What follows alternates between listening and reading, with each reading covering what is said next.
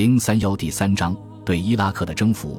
胡奇斯坦的土地并不依靠幼发拉底河和底格里斯河灌溉，这两条河流经西边的平原时，水流便平静了下来，而是依靠许多较小的河流来灌溉。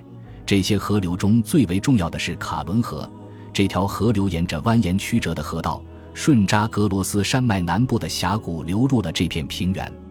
春季汇入河流的山顶融雪，为农业灌溉提供了充足用水。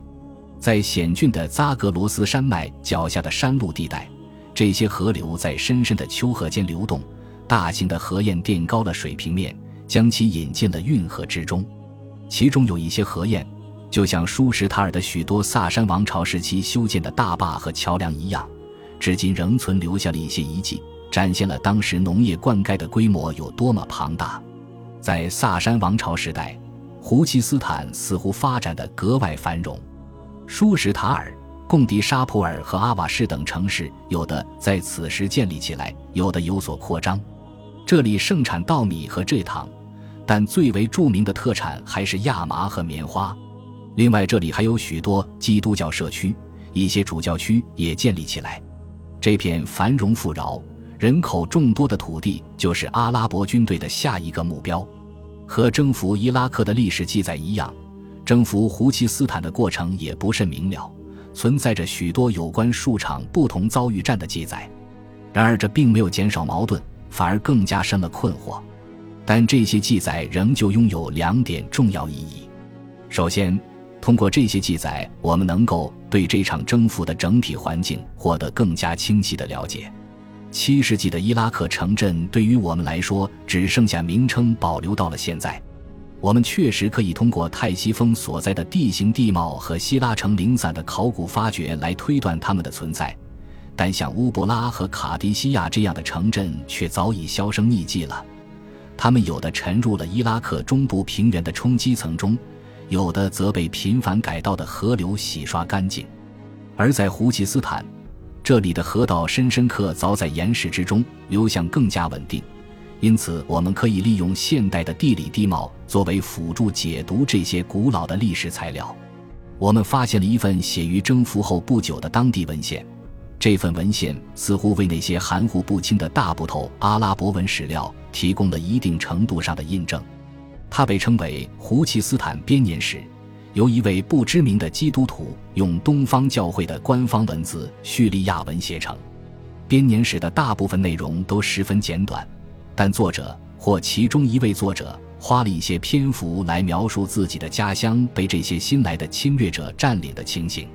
这份文献在另一个角度上印证了阿拉伯文史料中的许多事件，因此我们能够合理的确定阿拉伯军征服这片地区的大致情况。胡奇斯坦的防守被委任给了胡尔姆赞将军，他在泰西峰沦陷时撤到了这里，他发起了士气高昂、意志坚决的抵抗。直到他认为条件合理时，才与敌人签订合约。但当他自觉力量强大时，他又会再次反抗阿拉伯人。编年史作者一开始先描述了阿拉伯人如何迅速的攻城拔寨。他们攻下的主要城市中就包括贡迪沙普尔。贡迪沙普尔城中有一座主教区，居住着大量基督徒。另外，这座城还因它是布赫提舒家族的故地而著名。这一家族为历代哈里发提供了许多御医。遗憾的是，在这座城市里，自九世纪以来为历代历史学家所称道的颇为繁荣的医学学院，经现代学者枯燥无趣的研究后，已经被证实并不存在。诚然，这里的基督教社区盛产医学世家，但当地并没有系统化的医学院校。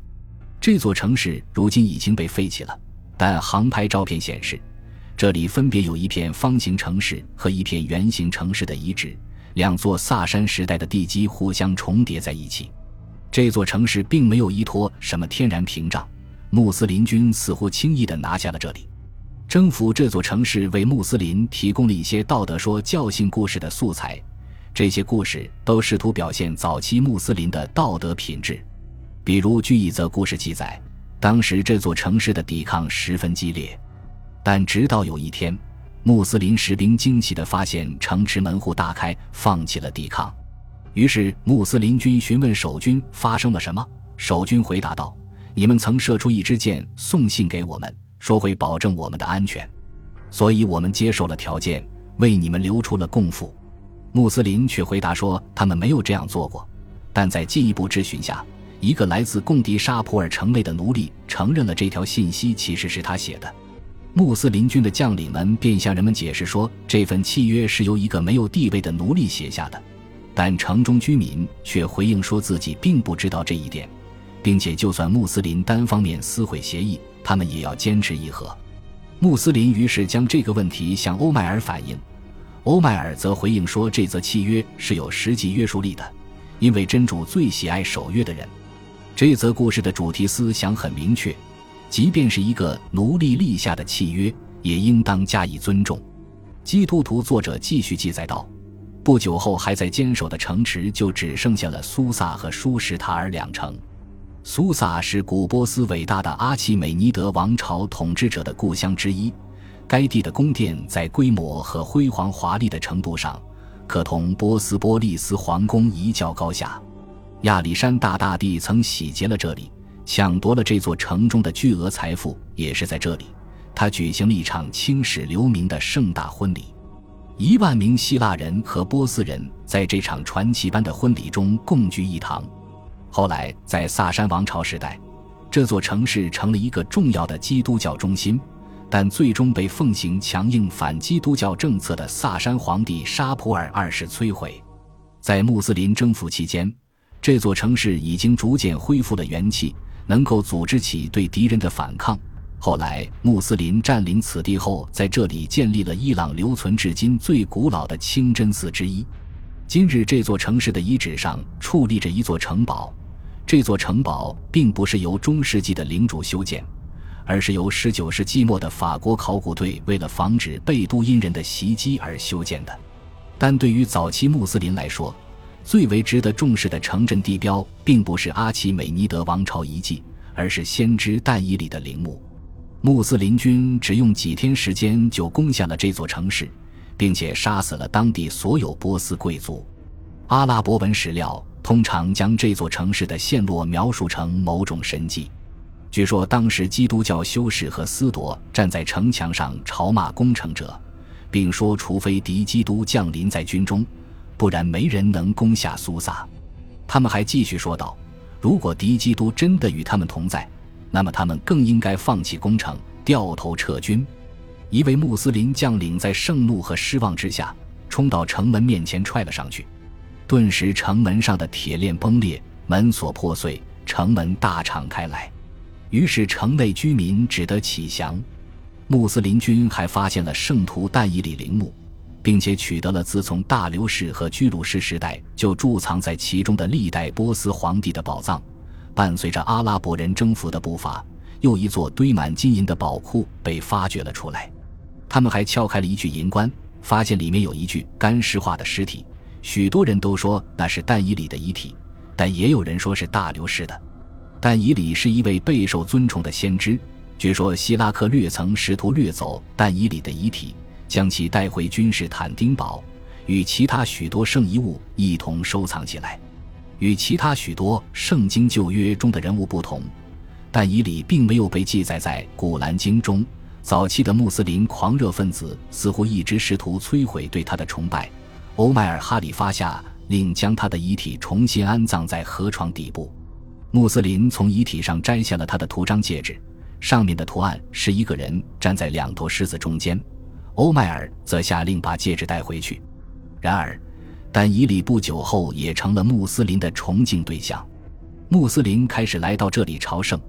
但以里陵墓在城市的中心地带，至今仍然存在，被粉刷过的高大穹顶仍在俯视着卡伦河。关于伊斯兰教如何接受早已存在的崇拜形式，并将其伊斯兰化，这是一个较早期的范例。苏萨沦陷后，胡奇斯坦就只剩下舒什塔尔还在坚守了。这座城市坐落在卡伦河畔的一座岩石山上，由一座堡垒提供保护。这座堡垒的遗迹至今仍被留存。河流被一座河堰和一座灞桥截断。据说这两项大型水利工程都是由260年沙普尔一世击败罗马皇帝瓦勒良时虏获的罗马战俘修建的。时至今日，它被称为班迪凯撒或凯撒坝。阿拉伯作者将它视为世界奇迹之一。它的大部分至今仍然存在。在大坝的后面，城市所在的岩石里，人们凿出了两条隧道，用来将河水引到南方，以灌溉更多耕地。胡奇斯坦编年史对其进行了生动的描述。舒什特拉这座城市十分庞大且守备坚固，多亏了它周边围拢着几条大河和运河，它们就像护城壕一样，从各个方向保护着城市。其中一条运河以开凿它的阿尔达希尔的名字命名，叫做阿尔达希拉干；另一条与它相交的则以它的皇后命名，名为萨米兰。